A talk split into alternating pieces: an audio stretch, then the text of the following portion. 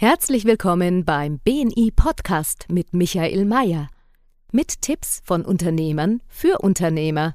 Mit Erfahrungen aus der Praxis, wie Unternehmer nach der Philosophie Wer gibt, gewinnt, leben und dadurch mehr Geschäft und Umsatz machen. Lassen Sie sich inspirieren, wie Ihnen Kontakte und das richtige Netzwerk konkret weiterhelfen können. Hallo zusammen, es ist wieder mal soweit, eine neue Folge von unserer Serie Wer gibt, gewinnt.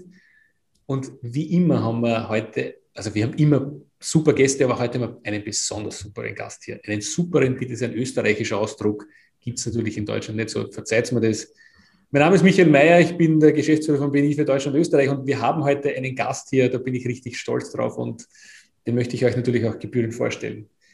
Er ist nicht nur Unternehmer, sondern war und ist natürlich auch Musiker, hat ein Buch geschrieben, wo eine Spiegel-Bestsellerliste dabei war, ist äh, zertifizierter systemischer Coach, Change Manager, hat, äh, es, ist, ist, tritt auf als Speaker, Meditationstrainer und ist echt, und das weiß ich jetzt nach den ersten fünf Minuten, total down to earth geblieben und das schätze ich bei Leuten liebe Zuhörer, mit einem Riesenapplaus. Herzlich willkommen bei uns im Podcast ist der Michael Kurt Acker Curse. Ich applaudiere für dich, weil bei Beni, wir applaudieren immer wieder. Ich mache das für dich jetzt. Schön, dass du heute hier bist. Es ist mir eine große Ehre, dich heute hier zu haben.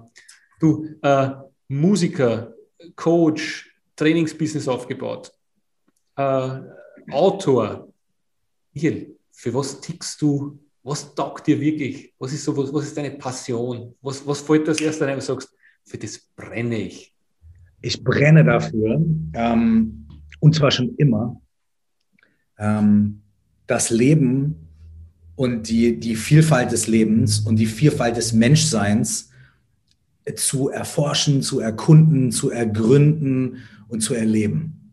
Und eigentlich mache ich nur eine Sache. Wenn man jetzt sagt, irgendwie Buch schreiben und Podcast und Speaking und Mucke und so weiter und so fort. Und ich habe mir auch schon überlegt, ich mache 20 verschiedene Sachen. Was steckt denn eigentlich dahinter? Und mir ist relativ schnell klar geworden, ich mache eigentlich nur eine Sache. Und zwar die Dinge, die mich in meinem Leben am meisten begeistern, am meisten, die mir am meisten weiterhelfen oder die mir am meisten geben für meinen Weg, in diese Dinge tief einzusteigen sie zu erforschen, zu lernen und sie dann mit anderen Leuten zu teilen. Und ob das jetzt ist, dass ich irgendwie als in der fünften Klasse fasziniert war von Public Enemy und, und Rapmusik aus New York und gesagt habe, ey, genau das will ich machen. Da, ne? Und ich will auch irgendwie meine Texte schreiben und das mit Leuten teilen und meine Begeisterung dafür teilen. Ne? Und dann Alben veröffentlicht habe und auf Tour gegangen bin und so weiter. Oder ob das ist zu sagen, ey, als ich die größten, größten Krisen in meinem Leben hatte, gab es bestimmte Methoden, gab es bestimmte Erfahrungen und Tools, die mir geholfen haben. Dann zu sagen, okay, ich will das lernen und ich will das mit anderen Leuten teilen und das weitergeben.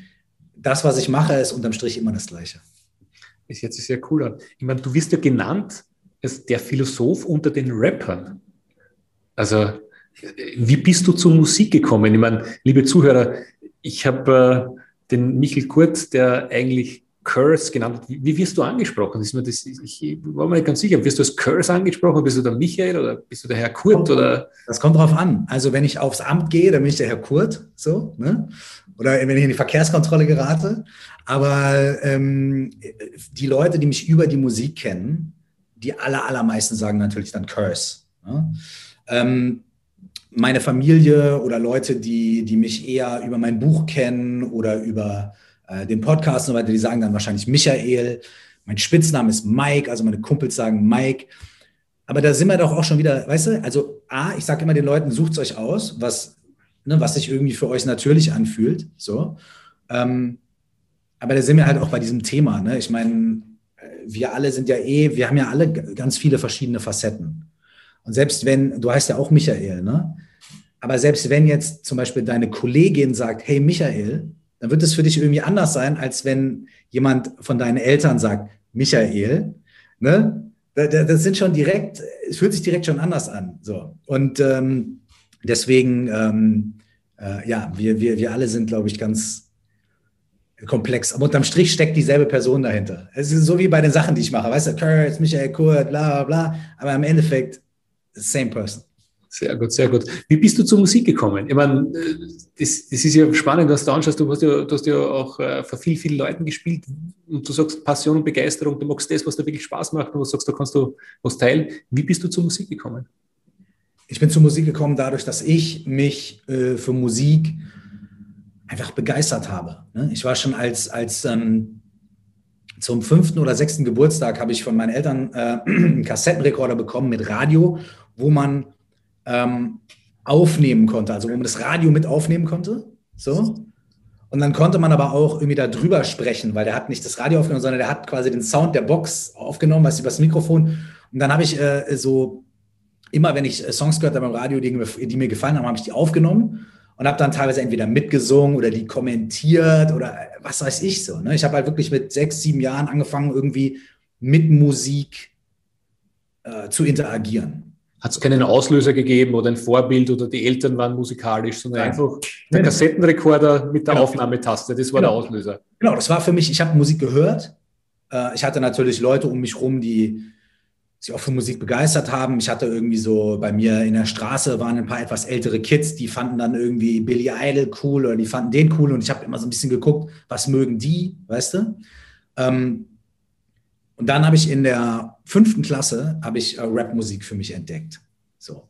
Erst war ich unglaublich Michael Jackson-Fan und habe dann auch getanzt und wollte halt so, weißt du? Und es war für mich halt, Musik war für mich immer Lebensfreude, Begeisterung, aber auch Ausdruck. Und dann kam Rapmusik und dann kamen die krassen Texte, viel Inhalt, ähm, auch, auch, auch Inhalte, wo die Rapper und Rapperinnen darüber gesprochen haben, äh, in benachteiligten Situationen zu sein. Ne? So nach dem Motto, ey, ihr wollt mich nicht haben, aber ich bleibe trotzdem stark und ich setze mich durch und, und so weiter und so fort. Und für mich so als angehender Teenager war das natürlich genau die Message, die ich hören wollte. Ne? Ich wollte mich pushen. Ich wollte irgendwie Musik hören, die mir was mitgibt, die mich in meinem Leben auch irgendwie äh, motiviert. Und äh, dann, da kam halt Rapmusik und das war dann einfach zack. Und dann habe ich gesagt, okay, ich kann nicht sonderlich gut singen bis heute. Äh, und das mit dem Tanzen ist auch eher so Hobby, aber Sprache und Worte und mich ausdrücken und so weiter, das hat mir schon immer gelegen. Und ich so, okay, Rapmusik, that's it. Und dann habe ich angefangen, meine ersten eigenen Texte zu schreiben. Und es war einfach klar. Wie ist es dann weitergegangen? Eben von einer Passion, von einem Kassettenrekorder zu Texte, Michael Jackson und so weiter. Und ich meine, du bist eine, eine Größe im, im, im, im Rap, in der Rapmusik in Deutschland. Ich meine, wie lange hat es da gedauert? Oder ist es, ist es gleich, ist es gleich eingeschlagen? Ja, also in der fünften Klasse habe ich dann noch nicht direkt meinen Plattenvertrag unterschrieben oder so, weißt du? Ähm, sondern es war erstmal, ähm, es war halt so, okay, ich, ich, ich baue mal die Szene äh, oder ich setze mal die, setz, setz das mal in, in Perspektive. Ne? Ich komme aus einer, aus einer Stadt, die hat ungefähr 100.000 Einwohner und ähm, da, da ist jetzt, das war jetzt nicht die größte Metropole der Welt. Ne? Ähm, und damals gab es bei uns keinen richtigen Plattenladen, äh, es gab noch kein Internet und so weiter. Das heißt, ich hatte diese Faszination für Rapmusik, aber ich musste mir das total in Kleinstarbeit irgendwie zusammensuchen und erarbeiten, weil es lief kein Rap im Radio.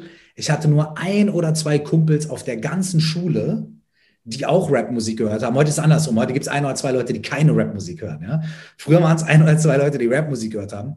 Ich musste mir das voll ähm, erarbeiten. Und dann, dann war es immer so, weißt du, mal hat der eine Kumpel eine Radiosendung zufällig aufgenommen und dann hat er die Kassette kopiert und kopiert und wir haben wochenlang nichts anderes gehört als diese 60 Minuten, haben alle unsere Informationen daraus bekommen. Oder dann gab es bei einem Kumpel bei mir zu Hause, der konnte ähm, British Forces ähm, Broadcasting, äh, BFBS hieß es, ne? Konnte der das empfangen und da gab es eine Rap-Sendung. Das hat er durch Zufall entdeckt, weil er zufällig mal reingetunt hat wir wussten es ja alles nicht. Wo sollten wir die Informationen herkriegen? Und so haben wir zufällig diese ganzen Sachen entdeckt. Rap-Sendungen im Radio und so weiter und haben uns äh, davon ernährt. Und das hat unglaublich dabei geholfen, mir sehr dabei geholfen, meine Leidenschaft und meine Begeisterung dafür zu entwickeln, weil es so was Besonderes war, weil es was war, was man sich erarbeiten musste, weil es was war, das war so Geheim-Knowledge, weißt du? Und das war halt wirklich das Ding. Ich habe halt einfach dahin gestrebt und wie ein Schwamm alles aufgesaugt, was ich aufsaugen konnte. Und das hat diese Passion bei mir geweckt. Und dann habe ich halt angefangen, selber zu schreiben. Und dann habe ich habe wirklich einfach alle Zeit und alle Möglichkeiten, die ich hatte, da rein investiert. Ich habe mein ganzes gespartes Geld genommen und mir so ein Plastik Rona Keyboard gekauft, auf dem man dann irgendwelche Melodien und Drums spielen konnte. Habe äh, Kassettenrekorder äh, von meinen Eltern mit selbst gelöteten Kabeln zusammengebunden so dass man verschiedene Spuren aufnehmen konnte von dem. Also wir, wir haben wirklich versucht, wir haben wirklich alle Ressourcen aktiviert, um aktiv zu werden. Dann habe ich mit 13, 14 äh, meinen ersten Auftritt gehabt auf dem Stadtfest bei uns in Minden. Und, wie, wie war das? Erzähl mal, weil das ist immer, das ist immer diese Karriere, man fängt in der eigenen Gemeinde oder der eigenen Stadt fängt man an, weil man da Leute kennt und die brauchen junge Leute. War, ja, das, ja. War das gleich ein Erfolg? Hat das gleich eingeschlagen? Oder ja, ich meine, da standen 15 Leute, da standen 15 Leute, weißt du? Da standen 15 Leute, äh, zwei davon waren meine Eltern, weißt du? Aber, jetzt kommt das Aber. Da stand halt eben auch ein Typ namens Busy, der acht, neun Jahre älter ist als ich, ne? Und der damals, der kommt aus der Nachbarstadt, der damals schon ähm, so DJ-Meisterschaften gewonnen hat und eine Rap-Gruppe hatte und sogar schon ein Album veröffentlicht hatte. Und den hatte ich durch Zufall kennengelernt. Der stand halt auch da und der kam dann zu mir danach und meinte so: Ey, hier ist meine Telefonnummer, ruf mal an, komm mal zu mir ins Studio.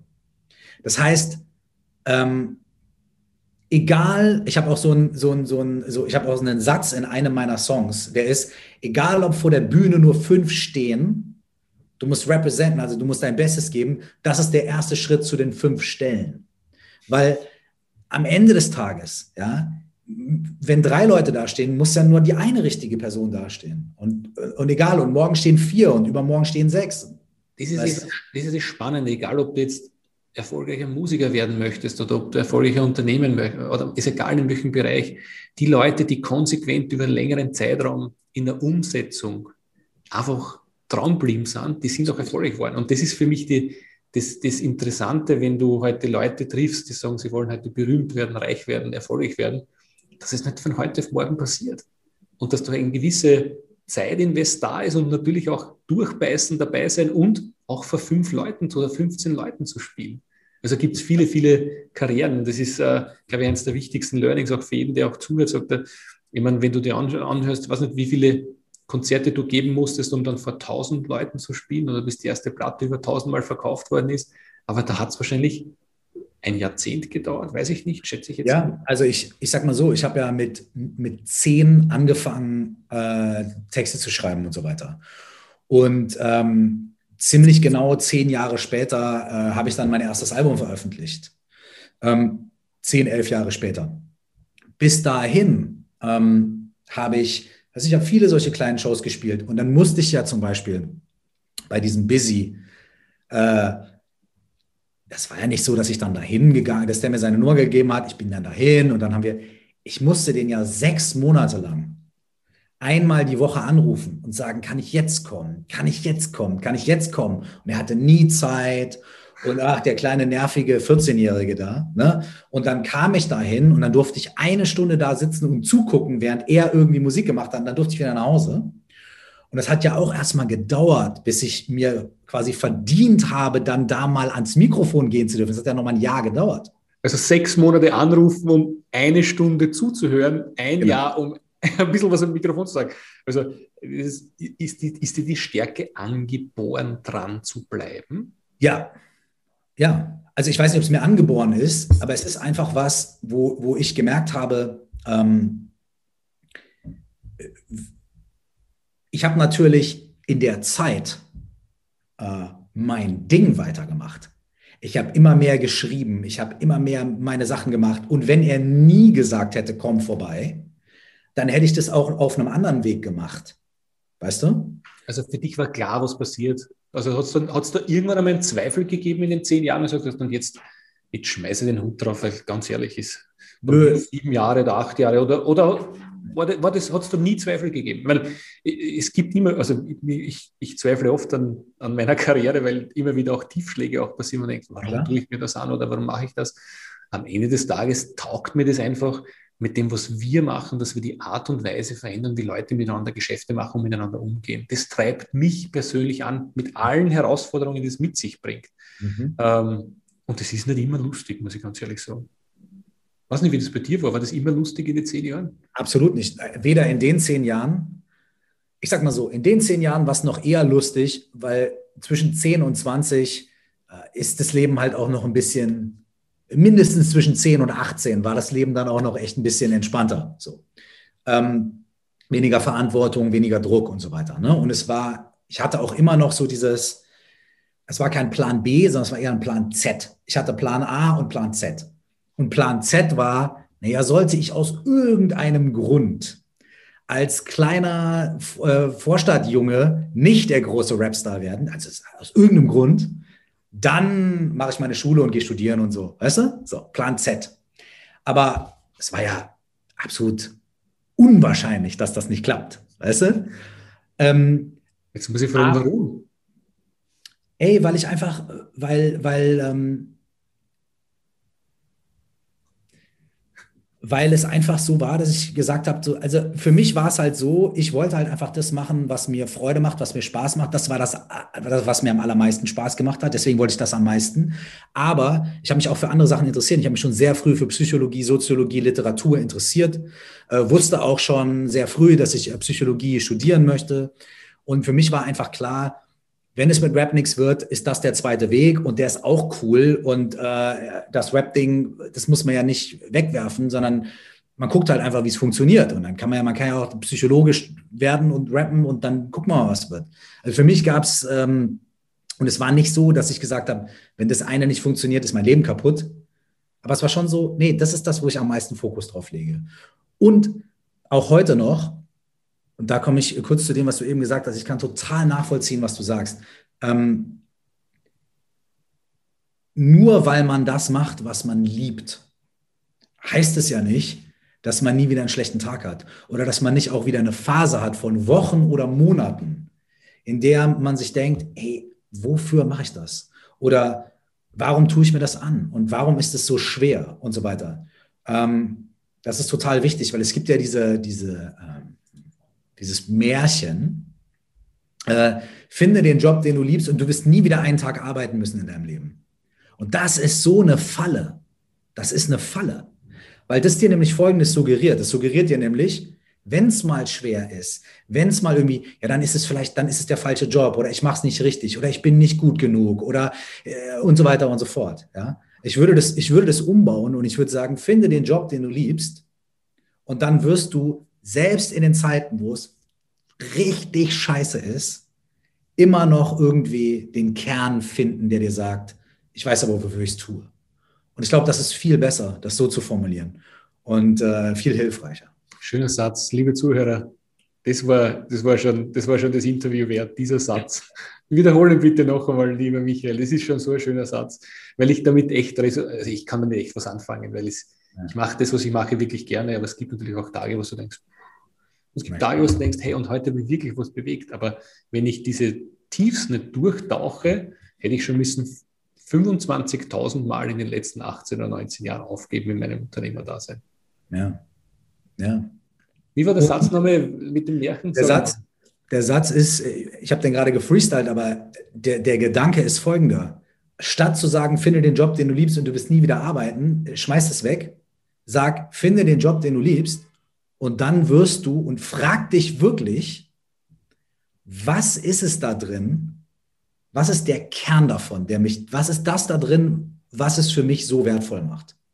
Und dann wirst du, selbst wenn es richtig scheiße läuft, dich immer wieder trotzdem auf den Kern besinnen können und sagen können, okay, ich weiß, warum ich das mache. Und jetzt kommt vielleicht noch eine Ergänzung. Wenn du weißt, was der Kern da drin ist, dann ist es eventuell vielleicht auch gar nicht so schlimm, wenn du den Job wechselst, weil du gefeuert wirst oder weil irgendwie was doch nicht mehr so läuft, ist ja auch okay. Es ist ja auch okay zu sagen, ich verändere meine äußeren Umstände, ich, verändere meine Beziehung, ist ja auch okay. Ne? Aber wenn du den Kern kennst, dann weißt du ja, wonach genau du im nächsten Job oder in der nächsten Beziehung einfach suchst. Und dann ist es eigentlich egal, ob du in der Firma arbeitest oder in der. Das Wichtige ist, dass dieser Kern erfüllt wird. Das Wichtige ist, dass du damit im Einklang bist, dass du das tust, wofür du wirklich brennst. So. Sehr schön gesagt. Du hast ja, du bist ja dann auf großen Bühnen gestanden. Ähm, ich meine, ich habe hier Zahlen. Es sind, sind viele, viele, Unternehmer, die zuhören, aber hört sich das einmal an. Acht Studioalben, 31 Singles, 21 Musikvideos. Also du hast da echt schon was gemacht. Was war die, was war die größte Veranstaltung, wo du, wo du gesungen hast? Oder wo du aufgetreten bist? Die größte du hast gerappt eigentlich, ne? Das ist ja, die, die, die, größte Veranstaltung, wo ich aufgetreten bin, ähm, war ich glaube, es war 20 Jahre äh, Tag der deutschen Einheit äh, am Brandenburger Tor oh. mit äh, geschätzt 800.000 äh, äh, Zuschauerinnen und Zuschauer. Ich jetzt gerade Gänsehaut, wenn du das so erzählst. Das muss, das muss total krass gewesen sein, oder? Es war, also oh, jetzt kommt es aber, es war, äh, also es ist noch, noch bei weitem nicht unter den Top 30. Es ist noch nicht mal unter den Top 50 meiner Auftritte. Okay. Und, ne? und da sehen wir auch mal, höher, schneller, weiter.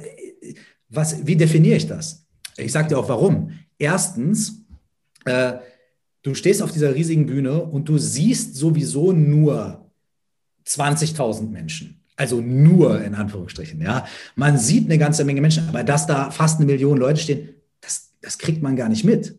Also das, man fühlt es nicht, man spürt es nicht. Ähm, so, dann ist man auf dieser Bühne so hoch und so weit entfernt von dem Publikum, dass man doch nicht mal in der ersten Reihe so wirklich den Menschen in die Augen gucken kann. Das heißt, du hast gar nicht so eine richtige Verbindung zu den Personen, die da stehen. Du siehst gar nicht, gefällt denen das, singen die mit, haben die Bock oder stehen die einfach da und warten auf DJ Bobo oder so, weißt du? Und dann ist nochmal so, so eine Veranstaltung ist dann halt so riesig, und da sind so viele Leute, dass ich da halt auch irgendwie quasi so die Nummer 26 bin, die dann halt so durchgewinkt wird und da laufen lauter Leute mit Kopfhörern und Mikrofon und sagen, jetzt schnell und schieben dich und du denkst ja, äh, fass mich nicht an. Und es ist so, am Ende ist es auch nur irgendwie eine Illusion. Ne? Man steht dann da und es steht, es stehen fast eine Million Leute, aber pff. Ich möchte aber auf das Thema hinkommen, wo ich ja. hin möchte. Das Thema ist, okay, größte Veranstaltung war nicht so cool für dich, habe jetzt mitbekommen was ist so eine, eine coole Veranstaltung, wo du sagst, weil das ist ein Thema, wenn die Leute wegen dir kommen, das war ja nicht dort wegen einem anderen Thema, wenn sie wegen dir kommen, wenn sie zu deinem Konzert kommen, dich hören würden, was ist so eine Größe, wo du gespielt hast, wo du sagst, das war so deine, deine, äh, deine Größe, weil wenn die Leute dir zujubeln und es ist so, ich spreche vor, vor 500 Leuten, vor 400 Leuten. Ja. Und ich finde es so krass, wenn du auf der Bühne stehst und du kriegst einen Applaus. Und bei mir ist es nur echt im kleinen Rahmen. Da habe ich vor 800 Leuten gesprochen, habe ich vor 1000 Leuten gesprochen. Das Gefühl ist unbeschreiblich.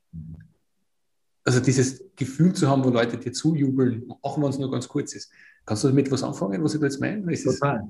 Ich habe aber allerdings, bei mir ist es ein bisschen anders. Und zwar ist es bei mir, sind die, die krassesten Erlebnisse, sind nicht unbedingt die, also es war jetzt ein gutes Beispiel, sind nicht unbedingt die, wo viele Leute stehen und jubeln, sondern es sind die Momente, in denen ich die intensivste Verbindung zu den Menschen spüre, mit denen ich da bin. Und das können dann 200 sein, das können 2000 sein. Ja? Aber es gibt manche Auftritte oder manche ähm, Speaking-Sachen von mir oder so, ne? wo, wo einfach klar ist, ich schaue ins Publikum, ich spüre was und ich merke, die Leute sind da und ich merke, da gibt es einen Austausch. Und die Sachen, wo das am, am krassesten ist, am intensivsten ist, dieser Austausch, dieses wirklich auf einer Frequenz zu sein, das sind die Sachen, die mir nachher am meisten nachhaltig im Gedächtnis bleiben. Und das sind die, die mich, die mir dieses Gefühl am meisten geben.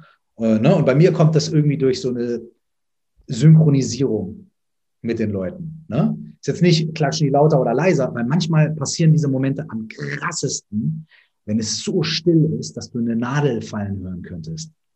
Ne? Dann kann es viel krasser sein, als wenn die Leute jubeln und schreien. Aber es geht darum, wie, ne, wie ist die Verbindung? Und das ist für mich das, was so, so schön ist. Jetzt bist du erfolgreich gewesen als Musiker und irgendwo hat es dann irgendwann einen Einbruch gegeben. Habe ich das richtig in, hier in der Vita, wo du sagst, da ist nichts mehr gegangen? Was ist da passiert und wie bist du wieder aus dem Loch rausgekommen? Also es war tatsächlich an einem Punkt in meiner Karriere, der bis zu dem Zeitpunkt so von außen betrachtet vielleicht sogar der erfolgreichste war. Ich hatte irgendwie eine Top-10-Single zusammen mit Silbermond. Äh, das Ding ging durch die Decke, meine, meine erfolgreichste Single meiner Karriere. Ähm, es hatte sich aber über mehrere Jahre bei mir einfach innen drin ähm, immer mehr aufgebaut, dass ich gemerkt habe, obwohl ich das mache, was ich eigentlich liebe, wir kommen zum gleichen Punkt wie eben, obwohl ich eigentlich das mache, was ich liebe, bin ich irgendwie nicht wirklich glücklich oder nicht wirklich erfüllt. Mir fehlt was im Leben. Und dann bin ich auf die Suche gegangen, was ist das, was mir fehlt? Und dann habe ich erst gedacht, okay, mehr Erfolg, ich bin noch nicht gut genug, mehr Erfolg mehr Leute auf dem Konzert, mehr verkaufte Platten, erfolgreicheres Single und so weiter, höher, schneller, weiter. Und dann habe ich höher, schneller, weiter gemerkt, ey, irgendwie, warum falle ich immer tiefer in dieses Loch? Und dann habe ich gemerkt, es gibt Aspekte in meinem Leben, die ich vernachlässigt habe, so. Ähm, nämlich zu gucken, wie geht es mir wirklich? Was möchte ich wirklich, unabhängig von Erfolg oder mich? Und es gibt, und, und gibt es eigentlich Themen in meinem Leben, die ich durch diesen Erfolg und durch dieses höher, schneller, weiter verdrängt habe. Habe ich meine Karriere benutzt, um bestimmte Dinge bei mir nicht äh, fühlen zu müssen. Weißt du? Ich glaube, das kennen viele von uns. Und ich konnte diese Dinge irgendwann nicht mehr ignorieren. Ich habe mir ist irgendwann klar geworden, glasklar geworden, wenn ich weitermache wie bisher, das kann ich jetzt vielleicht noch drei oder fünf Jahre durchziehen, aber dann kommt ein Riesencrash, spätestens dann, und dann weiß ich nicht, was passiert. Und deswegen habe ich versucht zu justieren, zu justieren und habe dann gemerkt, das geht nicht. Ich muss irgendwie eine radikale Entscheidung treffen. Dann habe ich gesagt, okay, ich mache jetzt erstmal keine Mucke mehr. Äh, also zumindest veröffentliche ich die nicht mehr. Ich gehe ins Studio, ich mache Musik für mich, aber ich gehe nicht in die Öffentlichkeit. Ich spiele keine Tour, ich veröffentliche kein Album. Ich strukturiere mein ganzes Business neu, ich cancel alle Verträge und ich strukturiere mein Inneres neu.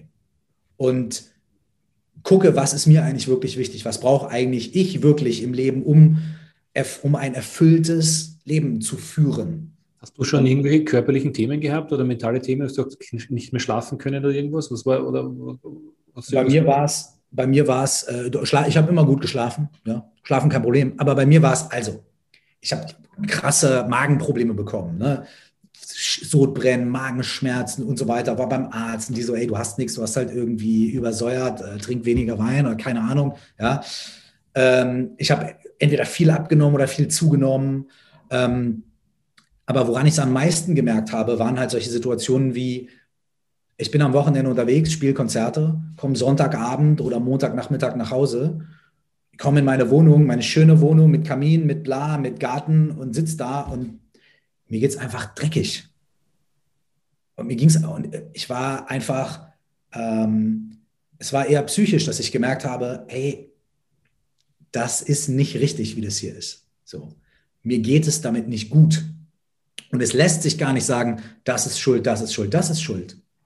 Sondern dieser, dieser Schatten über meinem Leben, der hat irgendeinen anderen Ursprung. Und den muss ich finden. Weil wenn ich den nicht finde, kann ich machen, was ich will. Kann ich in eine Ayurveda-Kur fahren oder Skifahren oder dreimal die Woche in die Sauna oder kann ich machen, was ich will. Der Schatten wird immer da sein. Also muss ich gucken, woher kommt dieser Schatten? Und diese Zeit habe ich mir dann äh, nehmen müssen. Also muss ich sagen, sehr mutig, weil viele, also ich kenne das auch von mir, wo ich sage, puh, muss man sich schon sehr mit sich selber beschäftigen, auch den Mut haben, Dinge loszulassen, einfach zu stoppen. Das heißt vielleicht auch finanziell äh, Energie, die man vielleicht nicht mehr, mehr bekommt oder wie auch immer, dass man eigentlich auf den Kern geht. Also sehr mutig, was du da der Entscheidung getroffen hast. Ich würde gar nicht sagen, es war mutig. Ich würde sagen, es war einfach. Oder was? Ja, es war einfach, also es ging einfach nicht mehr. Es, es ging einfach nicht. Es hätte, ich war an einem Punkt, wo ich gesagt habe, okay, gut, ich kann das noch ein Jahr machen, ich kann das noch zwei Jahre machen, ich kann das noch drei Jahre machen und dabei immer tiefer ins Loch gehen. Aber ich habe einfach gemerkt, der Punkt, an dem ich mich damit konfrontieren muss, ist nicht abzuwenden. Und dann habe ich zurückgeblickt und habe gesagt, okay, ich habe jetzt schon drei, vier, fünf Jahre versucht. Kann ich jetzt noch drei, vier, fünf Jahre machen? Wird es besser? Nein. Und dann habe ich für mich einen guten Zeit, es war auch nicht über Nacht. Ich habe das dann ein paar Monate vorbereitet. Ich habe noch meine Verträge erfüllt, meine Verpflichtungen und so weiter. Aber ich hatte so diesen Meilenstein, den habe ich dann auch noch mal zwei Monate verschoben. Also es war nicht mutig, es war eher sehr schisserig. Okay. Aber es war klar, dass der Punkt kommt. Und dann irgendwann war es halt so, irgendwann war der halt nicht mehr abzuwenden. Und dann habe ich natürlich auch langsam angefangen. Ne? Habe langsam gesagt, okay, ich gehe mal zum Coaching, ich gucke mal, ich schaue mal und äh, Schritt für Schritt dann, ja. Was ist danach passiert? Das war eine krasse Achterbahnfahrt, die nächsten ein, zwei Jahre. Äh, ich habe finanziell einfach, äh, also ich habe keine Einkünfte mehr gehabt, keine Shows mehr gespielt. Ich bin von der großen Altbauwohnung in die kleine anderthalb Zimmerwohnung gezogen. Ich habe nicht mehr die, die E-Klasse gefahren, sondern ein Polo. Ähm, ich habe mir irgendwie zwei Jahre keine neuen T-Shirts gekauft und so. Aber das alles gar nicht so wichtig. So, war total okay. Das allein war schon eine schöne Erfahrung, einfach zu sehen, ich habe Bock auf äh, einen tollen BMW, brauche ich aber nicht. Ne? Ich habe Bock auf eine 120 Quadratmeter Wohnung, brauche ich aber nicht. Das allein war schon mal sehr schön zu sehen, okay, es macht mich weder glücklicher noch unglücklicher. Das war so, ah, cool, geil, nice. Ne? So, und in der Zeit, die Zeit habe ich halt genutzt, um, ich habe immer noch meine Kunst gemacht, ich habe mit vielen anderen Künstlerinnen und Künstlern geschrieben, habe andere Menschen auf ihrem Weg unterstützt, habe also gesagt, ich nehme den Fokus von mir weg, ich muss nicht auf der Bühne stehen, ich muss nicht im Mittelpunkt stehen. Ich helfe anderen Menschen dabei, ihren Weg zu gehen. Das war sehr, sehr lohnend, sehr frustrierend auch, aber sehr lohnend. Und, und habe gesagt, okay, ich nutze die Zeit und beschäftige mich mit mir. Ich gehe einmal die Woche zur, zum Coaching, zur Therapie. Ich gehe zweimal die Woche zur Meditation oder in irgendwelche Workshops. Ich mache mal ein intensives Retreat für eine Woche oder zwei und bleibe da dran, kontinuierlich. Schaue mich selbst an, arbeite mit mir selbst ähm, und gucke einfach, wo mich das hinführt. Wie lange ist es jetzt her? Ähm, die Entscheidung getroffen habe ich 2010. 2009, 2010. Also es war so, dass ich 2000, Ende 2009 diese Entscheidung getroffen habe und dann ähm, 2000, die Business-Entscheidung 2010 dann auch die persönliche Entscheidung irgendwie hinzuwerfen und so weiter. Und dann äh, 2012 habe ich dann äh, begonnen, äh, nachdem ich mich zwei, zweieinhalb Jahre wirklich intensiv damit beschäftigt habe, habe ich dann begonnen, 2012 meine erste Ausbildung zu machen, um diese Prozesse halt auch selber zu lernen, die mich in der Zeit begleitet haben. Wahnsinnige, wahnsinnige Wandlung. Das heißt, auch, auch äh, Familie ist dann gekommen?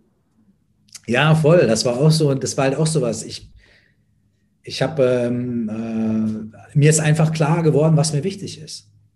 Und äh, dann war ich bereit, ähm, auch eine gesunde Partnerschaft einzugehen und eine gesunde äh, familiäre ähm, Partnerschaft irgendwie einzugehen. Äh, zumindest viel, also zumindest gesünder als vorher. Ne? Äh, ich arbeite da immer noch jeden Tag dran. Ähm, aber das ist eine der Sachen, die, die, ich, die ich daraus auch mitgenommen habe. Also davor, in der Phase davor, irgendwie eine wirklich äh, eine Familie zu gründen, das wäre halt auch äh, schwierig gewesen ich meine, du coachst jetzt immer noch andere Personen. Machst du das immer noch?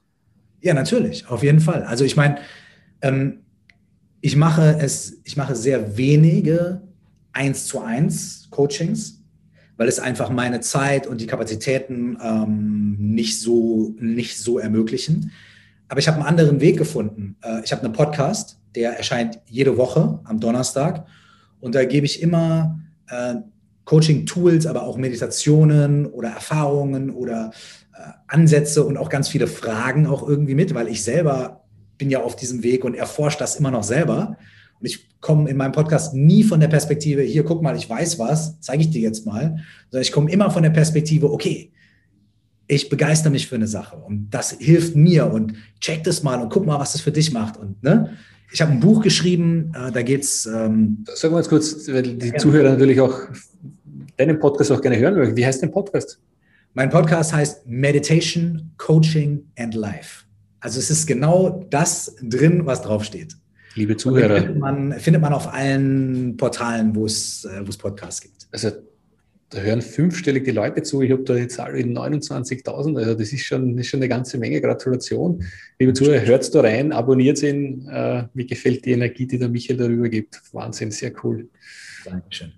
Und genau, das heißt, ich mache diese Sachen mit meinem Podcast, mit meinem Buch ähm, und ähm, was ich jetzt ähm, vermehrt im letzten Jahr mache, äh, dadurch, dass wir ja nicht mehr so viel raus können und mit Leuten sein können und Workshops mit Leuten zusammen machen können, ist, dass ich äh, bestimmte Workshops oder bestimmte Trainings ähm, als Online-Formate anbiete, wo ich dann über mehrere Wochen quasi live mit den Leuten gemeinsam ähm, solche Prozesse durchlaufe.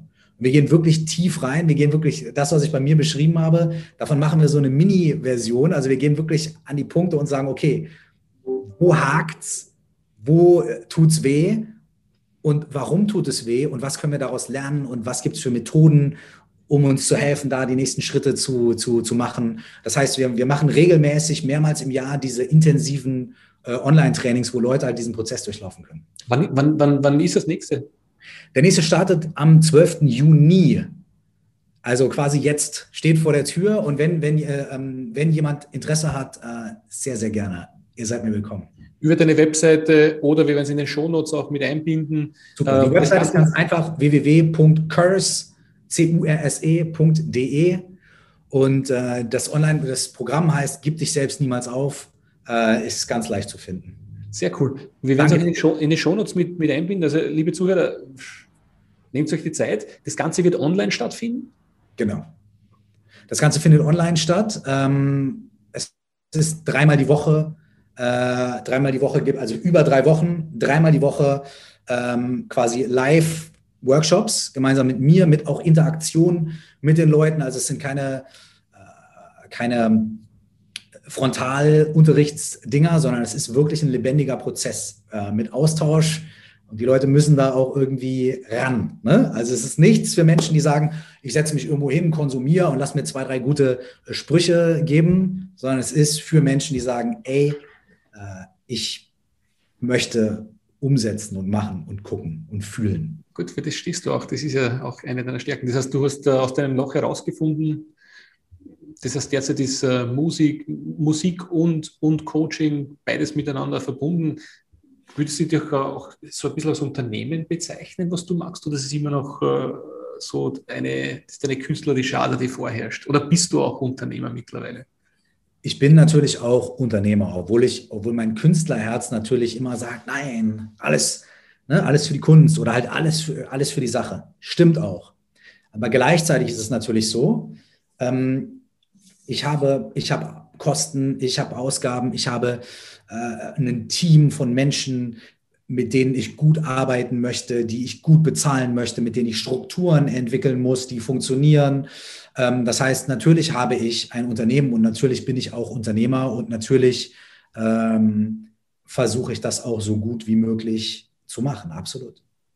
Was sind deine nächsten Pläne als Coach bzw. Musiker? Gibt es da noch, wo du noch hin möchtest? Oder bist du gerade voll in deiner Mitte und es läuft? Ich, ich fange doch gerade erst an. Das ist doch, ich fange doch gerade erst an. Ja, das Ding ist, ähm, gut, jetzt durch die letzte, das letzte Jahr, anderthalb Jahre sind natürlich erstmal alle Pläne gekippt, aber das ist okay. Ich bin auch ein spontaner Mensch und finde es gut. Ähm, was jetzt auf jeden Fall klar ist, ist, wir äh, starten jetzt die nächste Runde, gibt dich selbst niemals auf. Und das ist wirklich so mein Baby, dieses Online-Training, äh, weil ich halt einfach so darin aufgehe, zu sehen, wie diese Menschen und wie diese Community wächst und was da passiert, was da für Sachen möglich sind, äh, wenn Leute sich auf sowas einlassen. Und Ende des Jahres erscheint mein zweites Buch. Ähm, ich arbeite am neuen Album. Es wird wahrscheinlich irgendwann, irgendwann im Frühling nächsten Jahres rauskommen, sage ich mal ganz. Äh, ne? Und wir bauen gerade eine Plattform auf, ähm, wo wo wir wirklich so wie so eine Art kleine Gemeinschaft von Leuten schaffen, online und offline, äh, die in diesen Prozessen sind, die äh, sich persönlich besser kennenlernen möchten, die diese Entwicklung machen möchten und die auch Bock drauf haben, das Ganze vielleicht ein bisschen unkonventionell äh, zu machen mit so einem Rap, Fuzzi irgendwie, weißt du. Ähm, Und ähm, genau, also wir, wir, wir sind dabei, irgendwie äh, weiterzumachen und, ähm, und einfach äh, mehr von dem zu machen, was ich eh schon mache, die Sachen, die mich begeistern, mit Menschen zu teilen. Sehr cool, sehr cool. Wunderbar. Du, wir betreiben ja ein Unternehmernetzwerk, wo es, wo, wo es darum geht, sich gegenseitig weiterzuhelfen, ähm, sich gegenseitig Kontakte zu geben, Empfehlungen zu geben, die extra Meile füreinander zu gehen. Und du hast vorher gesagt, äh, Teilnehmer für deinen Workshop wären cool, wenn der eine oder andere teilnehmen möchte. Was sind noch so Empfehlungswünsche, die du gerne hast, wo du sagst, was brauchst du noch? Was ich noch brauche? Ja, genau. Vielleicht, keine Ahnung, einen Mitarbeiter, einen Kontakt wohin. Äh, ja, das ist Ahnung. total schön, dass du mich das fragst. Du weißt, du ja nie, wer wen kennt und wer zuhört. Und ich bin immer sehr, sehr, sehr, dich auch nachzufragen, was suchst du genau? Ja, es ist voll gut, dass du mich das fragst, denn das werde ich ganz, ganz selten gefragt. Meistens, natürlich kommt durch die, liegt in der Natur der Sache, ähm, äh, sagen die Leute mir, was sie brauchen. Und das ist auch äh, wundervoll. Deswegen freue ich mich gerade total, dass du mich das fragst. Ähm, tatsächlich ist es so, dass ich äh, nach ein, zwei, drei Menschen suche, die ähm, sich vorstellen können, diese Plattform, diese Gemeinschaft und diese Struktur ähm, mich dabei zu unterstützen, die aufzubauen. Und ganz konkret ist es wirklich, äh, ähm, sind es wirklich Mitarbeiterinnen oder Mitarbeiter, die sagen, ey, dieses Thema und diesen Ansatz finde ich Hammer. Und ich bringe vielleicht eine Erfahrung mit in ähm, so kleine Strukturen aufzubauen und zu begleiten, ähm, marketingmäßig, aber auch in Kommunikation äh, zu gehen und äh, ey, ich würde mich dafür interessieren, in so einer mit, auf, auf, mit einem kleinen, kleinen, guten Team von Leuten so ein Ding aufzubauen oder dabei zu helfen, dass das weiter wächst. Ähm, genau diese Person oder Personen suche ich tatsächlich. Das heißt, wenn jemand jetzt dabei ist, der zuhört oder die zuhört, ähm, Einfach, einfach sich bei dir zu melden, das ist ja, glaube ich, kein Thema. Auch über die Webseite gibt es eine E-Mail-Adresse. Genau. Das ist aber auch ganz einfach office, office at curse.de. Ganz einfach. Ähm, und äh, wir sind, ich bin da. Hier bin ich. also das geht um das Thema Social Media, Marketing, äh, das Struktur aufbauen. Wenn ihr wen kennt, kennt liebe Zuhörer, empfehlt dem Michael ähm, die eine oder andere Person weiter oder vielleicht ist es auch für euch interessant. Äh, ich glaube, da passiert noch einiges und du bist da, glaube ich, echt gut unterwegs. Also das Potenzial ist irrsinnig groß, sich mit sich selber zu beschäftigen. Ähm, ich hätte noch eine Frage, weil du hast doch das Thema Meditation auch ganz oben bei mhm. dir. Ich habe äh, ein Buch gelesen von Tim Ferriss, der, sagt der Tim Ferriss was, das ist ein Amerikaner, der, der äh, sehr viele Bücher auch geschrieben hat, unter anderem einen sehr erfolgreichen Podcast hat. Und da gibt es das Buch Tool, Tools of the Titans. Ja, kenne ich. 700 Leute drinnen. Von 700 Leuten drei, vier Seiten die Erfolgsgeschichten. Und von den 700 Leuten schreiben, glaube ich, 500, sie meditieren jeden Tag. Und ich mir denke, ja. wisst ihr, wenn das die 500 von 700 erfolgreichen Leuten machen, ja. dann hat das irgendwas auf sich. Ich habe begonnen auch damit, aber es ist natürlich auch immer, jeden Tag es zu tun, ist eine Herausforderung für mich und äh, es zu lernen ist eine Herausforderung. Welchen Tipp hättest du für die Unternehmer? Weil ich bin hundertprozentig davon überzeugt, ja. dass Meditation jedem Unternehmer, jedem Menschen weiterhelfen können. Absolut. Was, was, was, was kann man da kurzfristig, kurzfristig ist immer so ein Wort, aber was kann man tun, um zu beginnen, um zu starten, um es genau. einfach zu tun? Ja, was man tun kann, um zu beginnen und zu starten, ist einfach äh, sich am Anfang einfach zu sagen, pass auf, fünf Minuten mache ich das, das reicht erstmal. Ne? Äh, ich glaube aber, dass, dass es gut ist, ähm, am Anfang kurze Sessions zu machen, kurz, prägnant, wirksam, zack. Und wenn man dann nach einer Woche oder zwei oder drei merkt, ey, das tut mir gut, sieben Minuten machen. Nicht gleich 15, ja, sieben Minuten.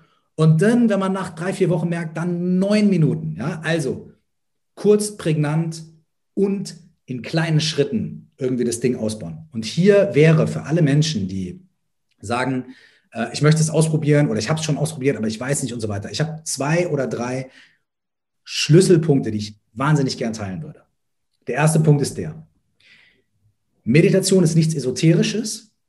Es hat nichts damit zu tun, dass du an irgendwas glaubst oder irgendwie sonst was in der Richtung, sondern Meditation ist eigentlich eine einzige Sache. Meditation ist, du setzt dich hin, tust nichts und das, was dann kommt, das bist du. Wenn dann Gedanken kommen, Emotionen kommen, Unruhe kommt, Angespanntheit kommt, Das bist du. Und das ist nicht die Meditation, die das bei dir auswirkt, sondern das bist du. Die Meditation legt es nur frei. Das heißt, was ist Meditation? Meditation ist, du lernst dich kennen. Und alles, was du da siehst, das bist du. Das bedeutet, wenn du dich hinsetzt und meditierst und du hast fünf Minuten lang total viel Gedanken, wenn du dann aufstehst und sagst, die Meditation funktioniert nicht, dann liegt das daran, dass du die Erwartungen hattest, ah, jetzt muss ich ganz ruhig sein und Om Shanti Shanti Zen und an nichts denken. Das ist Bullshit. Das ist nicht Meditation. Ne? Dann geh lieber irgendwo in eine Sauna oder so, ja? wenn du irgendwie einfach nur chillen willst. Meditation ist, dich mit dir selbst bekannt zu machen. Das heißt, wenn du merkst, da kommen viele Gedanken, gut, die Meditation funktioniert. Wenn du merkst, oh, ich werde unruhig, gut, die Meditation funktioniert. Denn sie zeigt dir, was bei dir gerade da ist. Und wenn du dann sagst, ja, das will ich aber nicht sehen, weil das macht mich ja kirre, dann sage ich Folgendes. Wenn du ins Fitnessstudio gehst und Hanteln stemmst und du machst einmal 30 Bizeps Curls, was wird passieren? Du gehst nach Hause und hast Muskelkater und siehst keine Veränderung beim Bizeps. Wenn du dann die Hantel hinwirfst und sagst, das tut mir weh und es wirkt gar nicht, dann würde jeder zu dir sagen, ja, Junge oder Frau, Du musst aber jetzt mal zehnmal hingehen und dann musst du irgendwie das da mal dranbleiben, ja, und dann musst du mal, machst so, und dann siehst du irgendwann, wird weniger Muskelkater und der Muskel wächst. Genauso ist es mit deinem eigenen Geist. Setz dich heute fünf Minuten hin, oh, Chaos, Chaos, Chaos. Kein Problem. Steh einfach nach den fünf Minuten auf und ganz wichtig, vergiss es einfach. Mach dir keine Gedanken über das, was da passiert ist. Vergiss es. Und dann setz dich morgen wieder fünf Minuten hin und du wirst merken, dass die fünf Minuten morgen anders sind. Weil dein Geist und dein Zustand ist jeden Tag anders. Der ist sogar morgens anders als mittags. Und dann machst und danach vergiss es einfach. Und dann setzt du dich nochmal hin, stehst nach fünf Minuten auf, vergiss es einfach. Mach dir keinen Kopf und keine Gedanken darüber. Und nach einer kurzen Zeit, nach einer Woche, nach zwei, wirst du bestimmte Erfahrungen machen. Du wirst merken, dass es bei dir bestimmte Gedankenmuster gibt, die immer wieder kommen. Du wirst merken, dass du, dass es dir immer leichter fällt, runterzufahren, immer leichter fällt, deine eigenen Gedanken zu beobachten. Du wirst eine Veränderung merken. Der Bizeps ne, wird größer, der Muskelkater wird kleiner. Und mal ist das Training ein bisschen besser, mal ein bisschen schlechter. Bleib dran, jeden Tag fünf Minuten. Und zum Abschluss würde ich gern die einfachste Meditationsmethode teilen. Ja? Und zwar, setz dich oder leg dich hin, mach gerne deine Augen zu und bring deine Aufmerksamkeit auf deinen Atem. Nimm einfach wahr, wie du ein- und ausatmest. Du musst nichts verändern, nicht tiefer atmen, nicht irgendwie Yoga, Pranayama, einfach ein- und ausatmen, ganz normal. Und du machst fünf Minuten nichts anderes. Und wenn du merkst, dass Gedanken kommen, kein Problem, bring die Aufmerksamkeit einfach zurück zum Ein- und Ausatmen. Und wenn du merkst, dass Emotionen kommen, Feelings, der Körper juckt, kein Problem. Kratz dich kurz am Knie, bring die Aufmerksamkeit einfach zurück zum Ein- und Ausatmen. Nichts, es gibt nichts anderes zu tun. Immer wenn du merkst, ich bin abgelenkt, kein Problem. Mach dir keinen Stress. Komm einfach zurück zum Ein- und Ausatmen mit deiner Aufmerksamkeit. Nach fünf Minuten klingelt das Handy, Thema ist durch, vergiss es, do your thing, mach deinen Tag, trink den Smoothie, geh zum Sport, geh arbeiten. Und wenn du das machst, heute ein bisschen, morgen ein bisschen, übermorgen ein bisschen, dann wirst du auch einer von den Hunderten, Tausenden, Millionen von Menschen sein, die sagen, dass das eins deiner wichtigsten Tools ist. Trust me. Michael, sehr coole Message äh, ähm, fast am Ende unseres Podcasts. Danke sehr dafür. Ich habe das einmal genau, also einmal oder zweimal geschafft, so in die Art, ich will nicht sagen, rauszukommen, aber ich habe es geschafft, ohne meine Gedanken. Ich, was war gleich Zufall, gleich am Beginn. Ich habe es dann sehr selten geschafft. Aber es war ein so cooler Zustand. Den will ich noch einmal haben, ist mir dann leider Gottes nicht mehr gelungen, aber es bleibt einfach dran zu bleiben, zu üben und den Bizeps, Bizeps, Bizeps aufzubauen. Genau. Herzlichen Dank, lieber Michael. Du, äh, wir haben jetzt echt äh, gut gesprochen. Äh, ich würde gerne doch am Ende unseres Podcasts dir ein paar Fragen stellen, die du einfach kurz beantwortest. Wärst du bereit ja. dafür? Lieber? Na klar, gerne. Super. Ähm, diesen Fehler hätte ich mir sparen können. Zu viel Geld für teure Mietwagen ausgeben. das ist ein cooler Tipp. Man kommt mit, mit dem Auto von A nach B, egal ob man mit Mercedes fährt oder mit, mit, mit dem Ford Fiesta, oder? Ähm, dieses Buch sollte jeder Unternehmer kennen. Mm.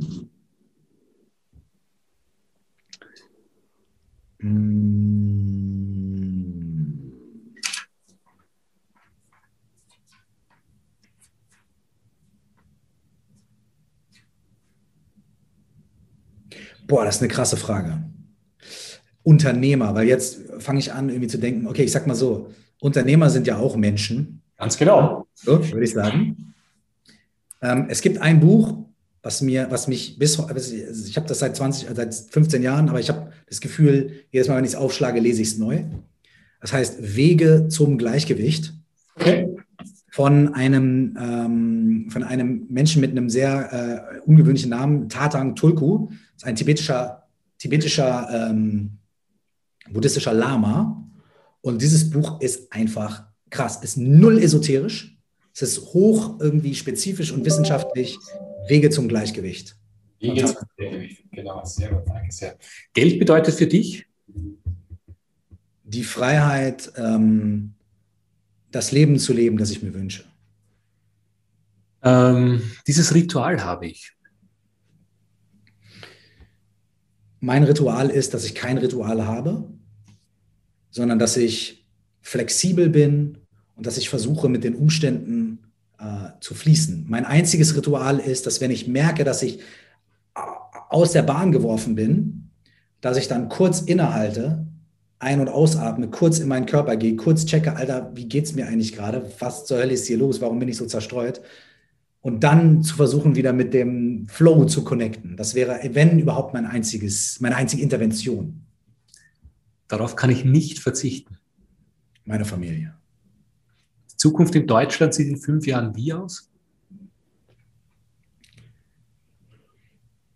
Hoffentlich, ähm, dass die digitalen und die physischen Möglichkeiten mehr miteinander verschmelzen, mehr zusammenwachsen, dass beide Räume noch viel optimaler genutzt werden können und Menschen dadurch noch mehr vernetzt sein können, sich noch mehr austauschen können, dass Informationen, Wissen und Erfahrung noch organischer fließen können? Ähm, darauf bin ich wirklich stolz. Auf meinen Sohn.